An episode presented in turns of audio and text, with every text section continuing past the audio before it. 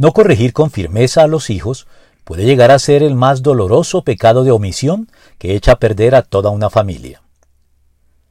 La disciplina correctiva forma parte de los deberes que el amor verdadero le impone a un padre en relación con sus hijos, e incluso de los derechos que un hijo ya malogrado como adulto por carencia de disciplina en su crianza, desearía poder exigirle a su padre si pudiera retroceder el tiempo para hacer las cosas de manera diferente.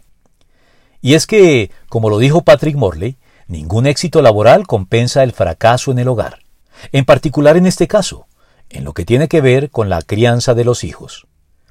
Ilustres y admirados personajes del Antiguo Testamento como el rey David y el profeta Samuel son recordados por las generaciones posteriores como comprometidos hombres de Dios dignos de imitar.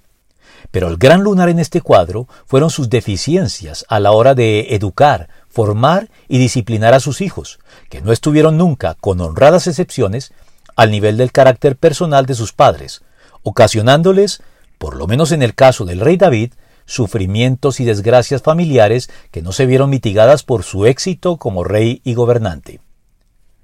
Pero es con el sacerdote Elí, cuyo mal ejemplo en este particular debieron haber considerado con mayor diligencia Samuel y David, con quien Dios se pronuncia más sentenciosamente al respecto. Ya le dije que por la maldad de sus hijos he condenado a su familia para siempre. Él sabía que estaban blasfemando contra Dios y sin embargo no los refrenó. Por lo tanto, hago este juramento en contra de su familia.